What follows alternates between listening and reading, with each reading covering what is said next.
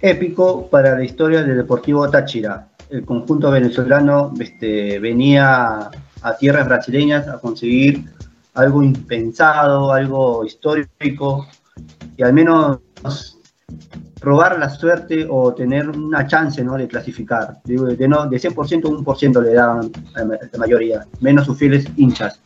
Es por eso que se plantó en el terreno del Vila Belmiro ante un marco imponente, con un estadio lleno. Y fue así que el conjunto venezolano, a través de su el capo del partido, que fue Robert Hernández, que como manejaba bien la pelota, se juntaba muy bien con Cova, y con Gerson y con Chacón, para arriba, para que se la vea arriba Antonio Uribe. Eh, todo empezó al minuto 12 tras un cabezazo de Bauderman, que ataja muy bien Varela, que sacó, sacó, algunas, tuvo algunas ocasiones. Sin embargo, al minuto 27 se generó la polémica. Pasa que ante un ataque del conjunto de Santos, le choca la pelota, digamos, en el brazo al, a Robert Hernández, pero estaba pegado. Entonces, como siguió la jugada, el jugador venezolano tira un pase filtrado, un pase fundamental para que corra Anthony, Anthony Uribe ante la que se iba al arco contra Joao Paulo.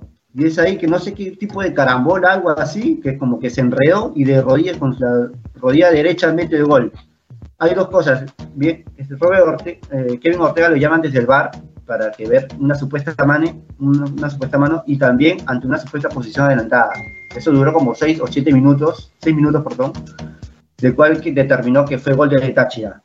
Dentro de ahí, el conjunto del Peche se fue con todo a través de su, jugador Lucas Pires, un, centro de rastrón que no llegó Leonardo, que es, el que más intentaba para el Peche.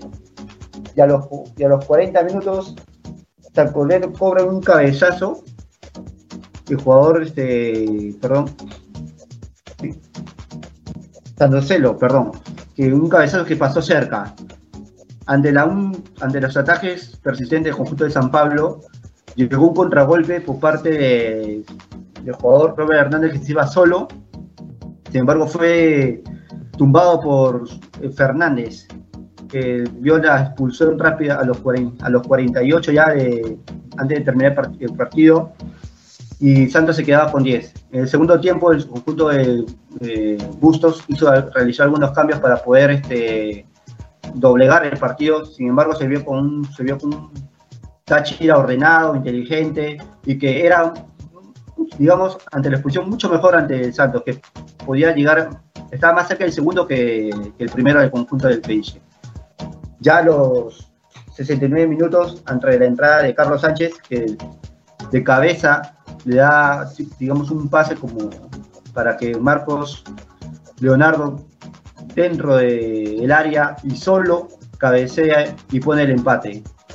Ante ello, el partido se convirtió en un ida y vuelta, del cual este, el ecuatoriano Sinisterra entró también para apoyar el ex este, Independiente de Valle B, el ecuatoriano de las divisiones inferiores, que creó mucho peligro, estuvo cerca de convertir el 1 a 2 tras un cabezazo que pasó cerca el remate. Ya en los penales, el conjunto venezolano fue eficaz, fue sólido ante la ante un Santos que la verdad que no dibujado, apático digamos, y de ahí Ricardo que entró para los penales, falló muy bien Varela que había tapado, Sandri convirtió, San, Carlos Sánchez también convirtió y, y Lucas Barbosa fue atajado por este, Varela. En los penales de Táchira, Ede Farías, Reni Sinisterra, Rafael Arace y Marlon Fernández sellaron la clasificación histórica del conjunto venezolano que se mete a los cuartos de final de la Copa Sudamericana.